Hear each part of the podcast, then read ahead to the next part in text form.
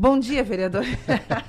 bom dia, Catei bom dia, a primeira aqui e fui. Nossa, e é verdade. Quando, quando eu tive muita dificuldade de estudo, né, quando era muito novo, né, e acabei me formando aos 40 anos, precisei trabalhar para poder pagar as contas, né? Não tem, não tem, não tem, não tem segredo, né? A gente tem que, tem a que conta trabalhar. é a mesma para todos. A conta é a mesma para todos, né?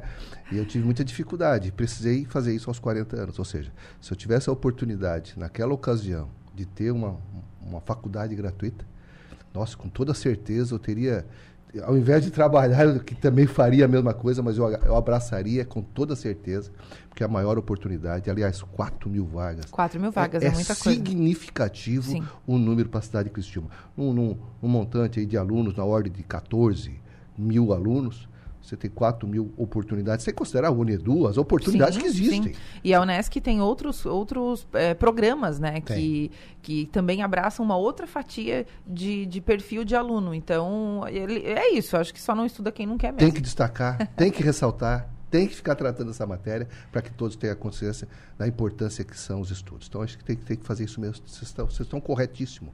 Né? E, a, e a reitura faz um trabalho de excelência que nós não cansaremos jamais de estar enaltecendo. É verdade. Bom dia. Bom dia, Bom dia vereador. Bom dia, é, o, o, programa Universidade Gratuita disponibiliza 4 mil vagas, mas a disputa pela Prefeitura de Criciúma tem menos vagas, né, vereador? reduz consideravelmente. Reduz, reduz um pouquinho. Por isso que o trabalho é muito grande, intenso, e há necessidade, sim, de muita, muita resiliência, muita disciplina, muito planejamento, né? É, há necessidade, sim, de uma de um cooperativismo muito grande, né, para que a gente de fato possa chegar às pessoas, mostrar não só a sua competência, as suas qualificações, os seus preparos, né, tudo que você construiu ao longo do tempo, né, o, o grau de amadurecimento, de responsabilidade, mas o que está dentro do seu coração, aquilo que você de fato é, precisa. Eu, eu sempre falo assim, Marco, você foi falar, vou te cortar, mas quando a gente deseja feliz ano novo para alguém, você precisa desejar de coração. Sabe? Você precisa, as pessoas precisam perceber que essa, que essa, essa, quando você verbaliza alguma coisa, realmente precisa ser acontecer, né? Porque uma palavra, uma palavra dada, ela tem o seu valor. É, então, a, a gente precisa mostrar o que está no nosso coração.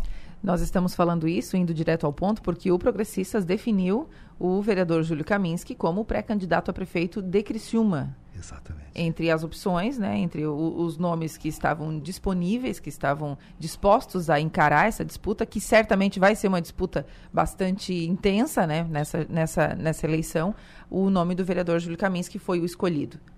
Por quê? Então, é, primeiro, né, é, ressaltar e, assim, a participação tanto do Miguel Pierini, né, empresário da nossa região, e quanto do, do Rio Manda especificamente, é, quanto também do próprio é, Miri D'Agostin, né, também é empresário, vereador, que, cuja relevância ficou devidamente demonstrada no período em que foi secretário de Educação em Cristiúma, né, a importância do tamanho do nosso eterno deputado Valmir Comi, que é o presidente da sigla, que nos dá esse desafio, nos dá esse, esse compromisso com a cidade, e agora, mais do que nunca, né, sendo dito a todos que a nossa participação ela está exatamente na campanha majoritária. Né? Hoje nós teremos o Partido Progressista, o número 11 na telinha, como dizia o nosso, nosso sempre Espiridião, né? vai terá na telinha, e essa participação é muito forte. E aí entra muito é, o envolvimento, a participação, essa é, a coragem de você se colocar à disposição num, num, pleito da importância que é. Quando você fala Cristiúma, a gente precisa falar Cristiúma de boca cheia mesmo. Porque Cristiúma não é só a maior cidade entre as duas capitais que tanto nós ouvimos falar. Cristiúma é, sem dúvida nenhuma, a cidade em que ela reverbera em toda uma região. Nós fazemos parte de uma região muito rica, muito promissora, né, e que tem grandes oportunidades. Quando você fala, mas você não, não é a gestão de uma cidade, não, é a gestão de uma região que sem a qual ela não vai desenvolver e sem Criciúma ela não consegue ampliar a sua participação. Então realmente tem que ser dito Criciúma da forma que você disse, de boca cheia. É, vereador, o senhor vai entrar numa, numa disputa, numa campanha, é, enfrentando outros candidatos. E aí eu entro num assunto que é o seguinte: o, o senhor vai enfrentar o candidato do prefeito Cláudio Salvaro. E, mas o senhor também vota alinhado com ele em algum momento. Então, como é que vai ser essa. Como é que vai estar distribuída essa, essa oposição, essa disputa, enfim, como é que vai ser isso? A cidade é maior do que todos nós. Eu acho que em nenhum momento né, nós deixamos de dar governabilidade. Eu acho que não é porque você entrou numa, numa, numa luta eleitoral, numa disputa eleitoral, né, buscando um espaço tão importante quanto esse, que você agora, a partir de agora, eu sou oposição. Absolutamente. Muito pelo contrário. Acho que você ainda, acima de tudo, você precisa mostrar, mostrar o quanto a cidade é importante, o quanto nós precisamos continuar colaborando. É claro que vamos ter um, um desafio grande, usar o prefeito Cléber Salvaro como um paradigma, né? você há de convir que é, é muito grande isso. Né? É muito grande. E a questão não está é, em, em, você querer ser maior ou menor. Muito pelo contrário. É perceber o quanto você pode contribuir num processo como esse para o desenvolvimento ainda maior de, de, da, da, cidade de Cristina e região. Então, e, e, o desafio maior é exatamente esse. É o paradigma que nós temos. Um, um, um prefeito realizador. Né? Um prefeito que participa do dia a dia da, da, da cidade, um prefeito que tem, que tem uma inteligência muito grande, mostra com as suas ações. Então, veja bem, esse é o paradigma. E para tal, você precisa mostrar que isso pode continuar e que você pode, de alguma forma, continuar contribuindo e ampliando ainda mais esse trabalho. E é tudo isso que a gente, ao longo do tempo agora, para que possamos mostrar isso no momento oportuno, né? Porque as pessoas precisam perceber isso no momento oportuno, poder mostrar o quanto nós podemos ainda evoluir mais, o quanto nós podemos dar continuidade a esse belo trabalho que ele realizou.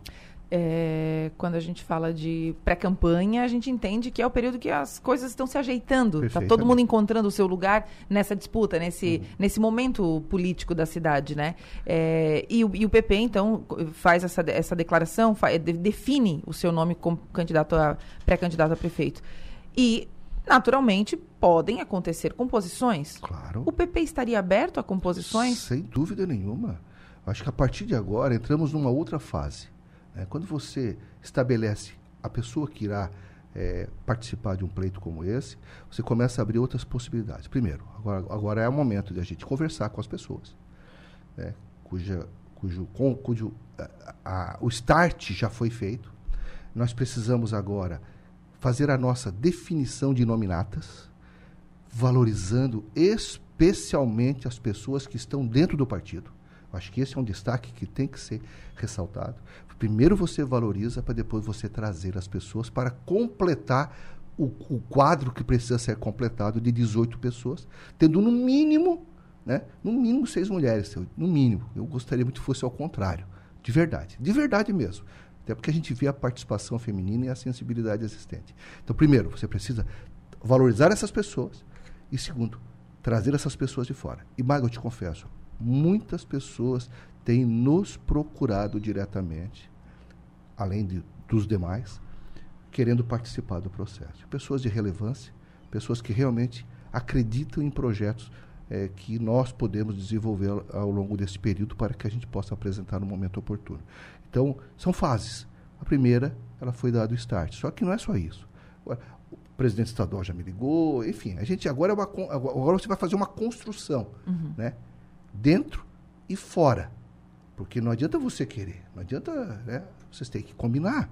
As pessoas têm que desejar isso também. E é isso que a gente espera é, demonstrar ao longo desse período daqui para frente. Deixa eu aproveitar a tua presença aqui. Eu quero Opa. te ouvir também sobre a última polêmica da Câmara de Vereadores. Pô, vamos chamar de polêmica? Ah. Enfim, esse, esse, esse, negócio que aconteceu, né? Essa quebra de acordo, segundo o vereador Juarez de Jesus. Como é que o senhor viu esse, esse desenrolar que culminou com a saída do vereador Juarez Jesus da mesa diretora, a troca, então, da posição pelo Obadias Benones, que agora é o vice-presidente da casa. Sim, eu, eu sempre eu, eu reforço a ideia de que você, antes de, de, de, estabelecer os acordos, você precisa fazer as avaliações. Perfeito? Você precisa ponderar bem. Quando você assina um contrato, as partes têm que estar de acordo. Né? Quando você estabeleceu esse contrato e, e o contrato foi ou não foi cumprido, eu não posso garantir isso a você. Né? Por quê? Porque o acordo foram, foi entre eles. Eles fizeram isso. Eles fizeram a combinação. E dentro disso eles precisam resolver. Perfeito?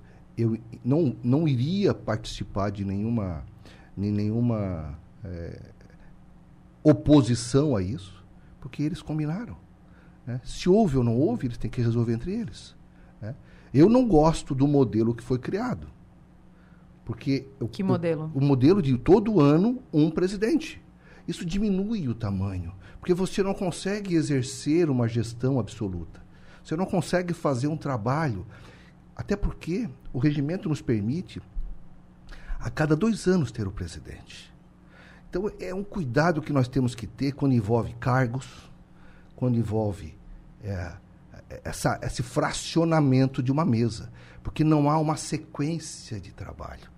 Você interrompe porque a ideia que você tem ela é diferente da minha, é diferente do Enio, é diferente. Uhum. Né? Então isso começa a criar um conflito interno cuja gestão diretamente afeta o próprio servidor. Que ele fica meio perdido. E agora? Para onde é que eu vou? Né? Ah, ele está dizendo isso, mas até o ano que vem, ano que vem vai mudar de novo. Então, sabe, começa. Isso eu já ouvi. Então, eh, eu não participei desse acordo, não iria participar mesmo por discordar deste modelo. Tanto é que eu declarei, eu não concordo com este modelo, mas é claro que eu vou votar favorável. Qual é o tamanho da oposição que o prefeito Clésio Salvar enfrenta hoje dentro da Câmara de Vereadores, uh, vereador? Tu sabe que, ô, Maga, que existe opiniões, né? existe bandeiras, né? que muito se mistura às vezes com, com siglas partidárias. Perfeito? Uhum. Então, é, existem as pessoas que se manifestam concordando ou discordando, depende do momento. Né? Mas, de um modo geral, o que eu vejo é que a Câmara tem dado toda, o, todo o respaldo, tem dado a governabilidade que o Clésio precisa. Eu acho que isso. E, inclusive, todos os discursos dele, ele deixa muito claro o quanto a Câmara de Vereadores de Criciúma tem participado na gestão, no sentido de dar apoio de aprovar Mas isso projetos. Não, isso não pode ser visto como dependência? Falta de independência? Muito pelo contrário. É, nós temos apresentado alternativas, nós temos discutido muitos projetos. Muitos projetos pode ser observado que nós é, que, que, que foram retirados ou foi substituído. Isso tudo foi discutido no primeiro momento dentro da própria CCJ, da qual eu participo. Tá? Então, ali você identifica algumas Claro que tem, temos falhas, né? a gente comete erros, a gente também está sujeito a, a não observar determinada situação, mas de um modo geral, eu posso assegurar a todos o quanto nós temos tido cuidado, cuidado para discutir os projetos. Eu acho que tem alguns ainda que nós aprovamos que precisa de algumas reformulações, né? E, e, e, e, provavelmente a gente vai ter essa discussão nesse momento, ah, logo agora no, no retorno aos trabalhos. Mas eu vejo de um modo geral, é, não é, não é, é claro que o grupo que se construiu, ele existe uma, uma, uma participação direta. É. Mas o grupo que não participou, ele tem, tem apresentado algumas alternativas importantes. Porque não basta você estar todo dia na prefeitura pedindo a benção, né? Ah, não basta. Você precisa se envolver, as pessoas cobram. E nós temos na cidade uma cobrança muito efetiva. Vocês cobram aqui, as pessoas cobram lá fora. E elas são diretas. Diretas, eles cobram mesmo assim. Como é que é? Eu não gostei daquela tua votação. O que, que passou na tua cabeça? Eles falam assim, eles buscam essa, essa situação. E isso é bom, tá? Isso prova o quanto a cidade ela, ela, ela está participando do nosso dia a dia pela importância que tem. Não esquece dos ônibus, tá, vereador? Opa! Da cobrança, da forma de cobrança, porque cada um que passa aqui fala os ônibus. É, assim, ó. Mas é o... é porque, assim, ó, falando sério mesmo, a gente brinca, mas não tem, não tem graça nessa brincadeira. É, a questão do, do, da forma de pagamento, eu Sim. acho que precisa ser a, a, facilitada, não pode ser um entrave, precisa ser, precisa abraçar todos, todo mundo tem que ter acesso. Senão, como é que a pessoa vai usar o, o serviço é, de transporte público se ela tem um monte de entraves? Ah, porque tem que fazer um cartão, ah, porque tem que fazer isso. Porque... Gente, eu só quero andar de ônibus, quero pagar o negócio aqui, quero é andar.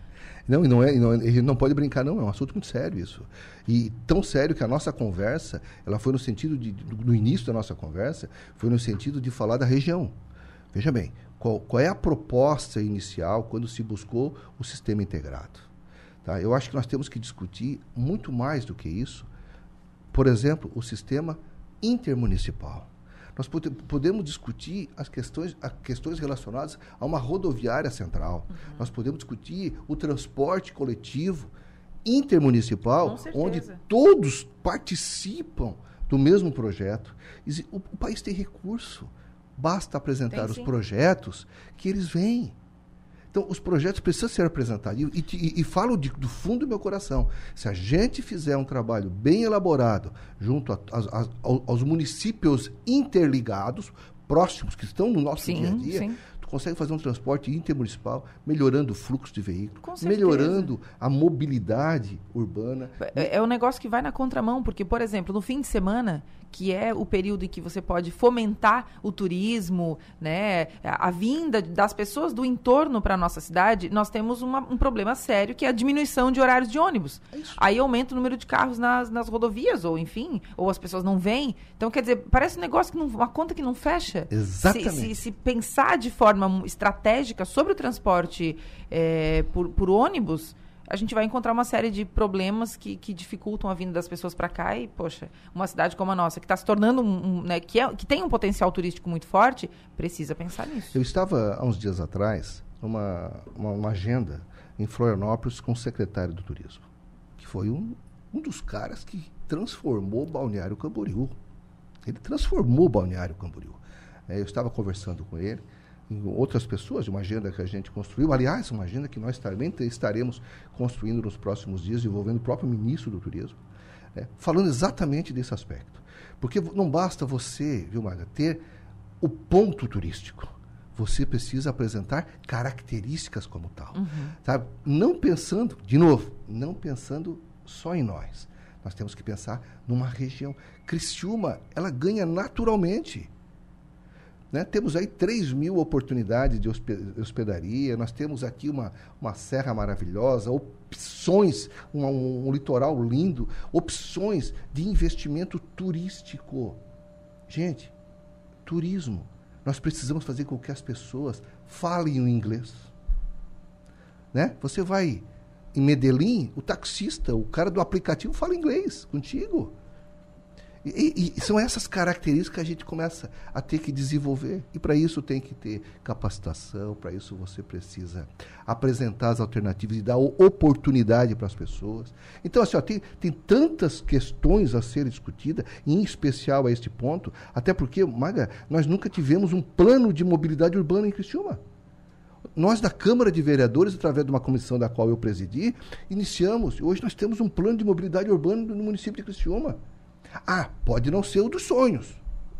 Pode não ser o dos sonhos. Mas isso precisa adaptar a cada dia. Na tua, na tua família, dentro da tua casa, quantas mudanças você ainda percebe que há necessidade? Não é mesmo? Na sua casa.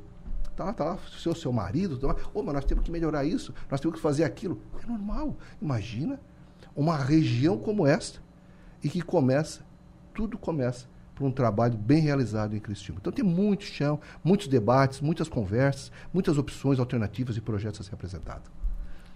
Muito bem. Vereador Júlio Kaminski, muito obrigado pela sua vinda no programa. Bom dia. Eu é que agradeço. É uma satisfação. Outro dia eu falei para a Marga, pô, não me convidou mais, pra, pra não me convidasse ainda para conversar. Mas... Olha só, em tão pouco tempo a gente teve duas boas oportunidades de bater papo. Muito obrigado. É um prazer sempre poder conversar com você e com todos os seus ouvintes. Um abraço a todos. Muito bem. Vereador Júlio Kaminski aqui no programa 8h34. Mudando de assunto, virando a página, Maga Stopassoli permanece conosco, porque ontem, né, Maga, o governador Jorge Melo deu posse a novos secretários deu posse a novos secretários, os novos integrantes do governo nessa mudança, nessa mini reforma. O governador não gosta muito desse termo, mas basicamente foi isso, né? Uma, um reajuste na rota importante, estratégico, era necessário que se fizesse isso, porque o governador estava tendo algumas dificuldades em alguns, em alguns pontos, fez as trocas e ontem deu posse, então, aos novos secretários. E um desses uh, secretários é o deputado Sargento Lima, que agora é o secretário de Segurança Pública, Sargento Lima. Tudo bem, secretário? Bom dia, seja bem-vindo. É, bom dia, bom dia, Maga. Muito feliz de estar conversando com essa importante cidade do sul do estado aí. Batendo esse papo aí com vocês aí. Isso é importante para mim também. Estou muito contente. Bom dia, secretário. O senhor assume uma pasta, uma das pastas mais importantes do governo e das mais importantes para o Estado, né? Dada a sua importância é, na vida do cidadão, na vida das pessoas. Qual é o principal desafio que o senhor vai enfrentar nesse período, nesse ano, secretário? O principal desafio nosso na secretaria é manter o bom padrão que foi é, é, levantado muito alto a régua, né? Estamos aí diante de um estado que é considerado um dos estados mais seguros do Brasil então, o padrão é continuar apresentando esse trabalho de excelência. É, é, aqueles que nos antecederam, os atuais comandantes da Polícia Civil, da Polícia Militar, da, é, da Polícia Científica, né, é, estão fazendo um trabalho maravilhoso, o nosso bombeiro. Então, o nosso maior desafio é manter esse padrão e fazer agora com que essas engrenagens trabalhem mais afinadas, mais juntas. Né? Esse foi o pedido do governador que a gente é, imprima um ritmo de união entre as forças policiais para que a gente possa é, manter essa régua levantada. Uh, secretário, uh, quando a gente fala sobre a segurança pública, imediatamente a gente lembra de efetivo, propriamente dito, né? É, Santa Catarina tem hoje o efetivo uh, para atender a demanda ou, ou, falta gente? Precisa abrir mais vagas? Sim, né? É, falta pessoas, sim. É preciso é, que se é, trabalhe com um cronograma de concursos, né? o que é muito custoso para o Estado. É, nós estamos vindo aí de uma situação muito complexa, é, que foram as chuvas do ano passado, a questão de ter que recuperar aí 20 anos de abandono de, de uma malha viária que nós temos no Estado. Isso tudo demanda custo. Uhum. Mas o governador ele tem sido sensível com isso. É, nós estamos conversando, sim, sobre um cronograma de concurso é, para poder aumentar as fileiras das nossas forças policiais. O senhor acha que isso é possível para esse ano ainda, secretário? Provavelmente. Tá, isso a gente está. É, o, o, governador ele é muito feliz quando ele diz que a coberta é curta, mas a gente está esticando uma ponta aqui, outra ali, para poder fazer, dar certo e fazer essas entregas. Né?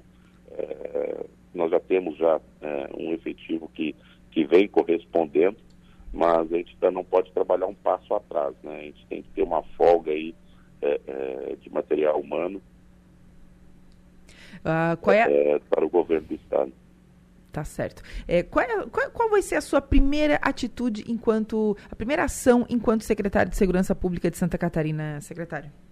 Bom, nós vamos participar agora nesse fim de semana, na próxima segunda e terça, de reuniões né, é, com o colegiado é, da segurança, conversar com os comandantes né, e dar uma prioridade hoje é, para as vistas aí a nossa, a nossa temporada de verão e também para o carnaval. Né?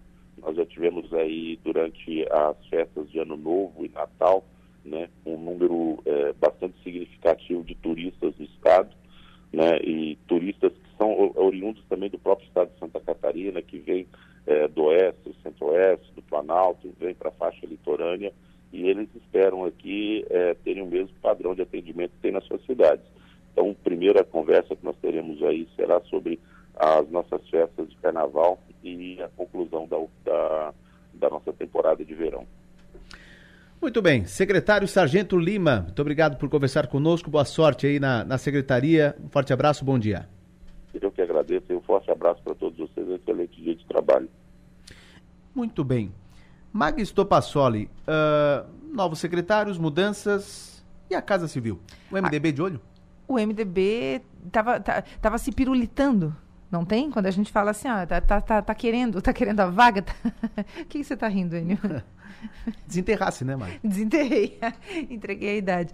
O MDB estava se pirulitando, estava se movimentando ontem, porque assim, é, hashtag há vagas, né? Tem uma vaga em aberto. É, eu acho que uma das principais funções do governo, é a principal pasta política do governo, a Casa Civil. Então, assim, tá todo mundo de olho nessa vaga. Quem for chamado vai ficar muito feliz, né? Quem for o escolhido. Porém, é, uma coisa é o MDB querer a vaga, tá? Isso é uma coisa, é uma conversa. Outra coisa é o governo querer o MDB para essa vaga. É uma possibilidade bastante remota.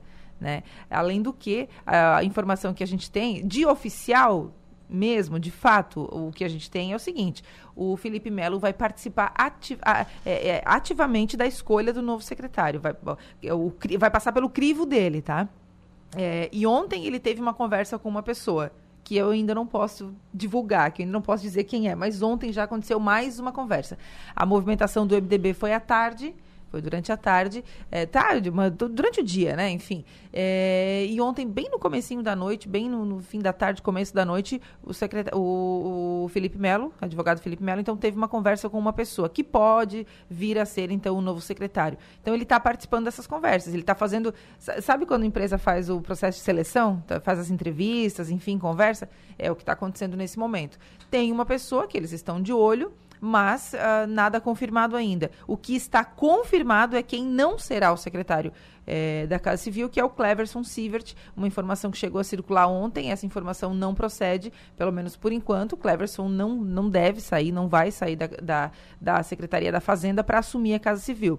E muito embora ele tenha feito meio que um, um, um 50-50, né? No ano passado ele foi extremamente importante na articulação do governo, ele acabou desempenhando uma função muito parecida com o que desempenha o secretário de Casa Civil, mas ele não sai dessa pasta, até porque o, o governador não colocaria ele lá, não por ele não ter competência para isso, mas é porque na pasta que ele ocupa, na Fazenda, é, teria um nome, não, não teria um outro nome para né, da, da, envergadura do Cleverson Sievert para ocupar isso agora, de pronto. Então, assim, é por isso que essa possibilidade é bastante remota por enquanto, segue sem ninguém. A informação era de que esse nome seria divulgado só em fevereiro. Eu não acho que isso vai acontecer. Acho que isso vai acontecer antes, até para não dar a impressão de que o governo está com dificuldade de encontrar um nome. Né? O governo, o próprio governo não quer dar essa impressão. Então, rapidamente, certamente, essa questão vai ser equacionada.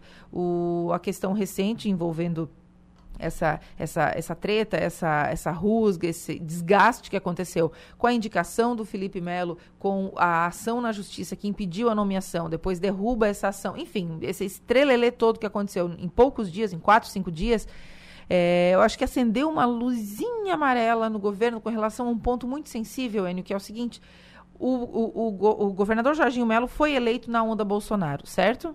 Certo. Certo mas ele não tem a mesma, uh, o mesmo, como é que eu vou te dizer, uh, ele, não, ele não tem a mesma torcida que tem Jair Bolsonaro.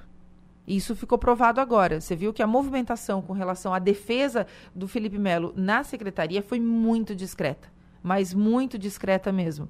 Então, isso demonstra que o governador precisa ficar atento para isso. No comunicado que fez, o, o próprio Felipe Melo disse que é, seguiria respeitando quem merecia. Algo assim. Não foi exatamente essa frase, mas foi, foi basicamente nesse sentido. E, e eu interpretei isso dessa forma. Algo como, como o seguinte: ah, beleza, vocês não me defenderam, né, não defenderam o governo do meu pai com relação a isso, então agora a conversa muda. Acho que a gente vai ter um 2024 com embates muito mais latentes, muito mais evidentes entre a direita e esquerda no nosso estado, entre a própria a direita entre eles mesmos, né, com relação a quem não tomou partido, a quem não foi para o fronte para fazer essa defesa e tudo mais. Então, é, o ano nem começou, o ano legislativo oficialmente nem começou e a gente já está cheio de assunto. Você imagina no primeiro dia de Alesc, viu, Enio? A coisa vai ser quente esse ano por lá.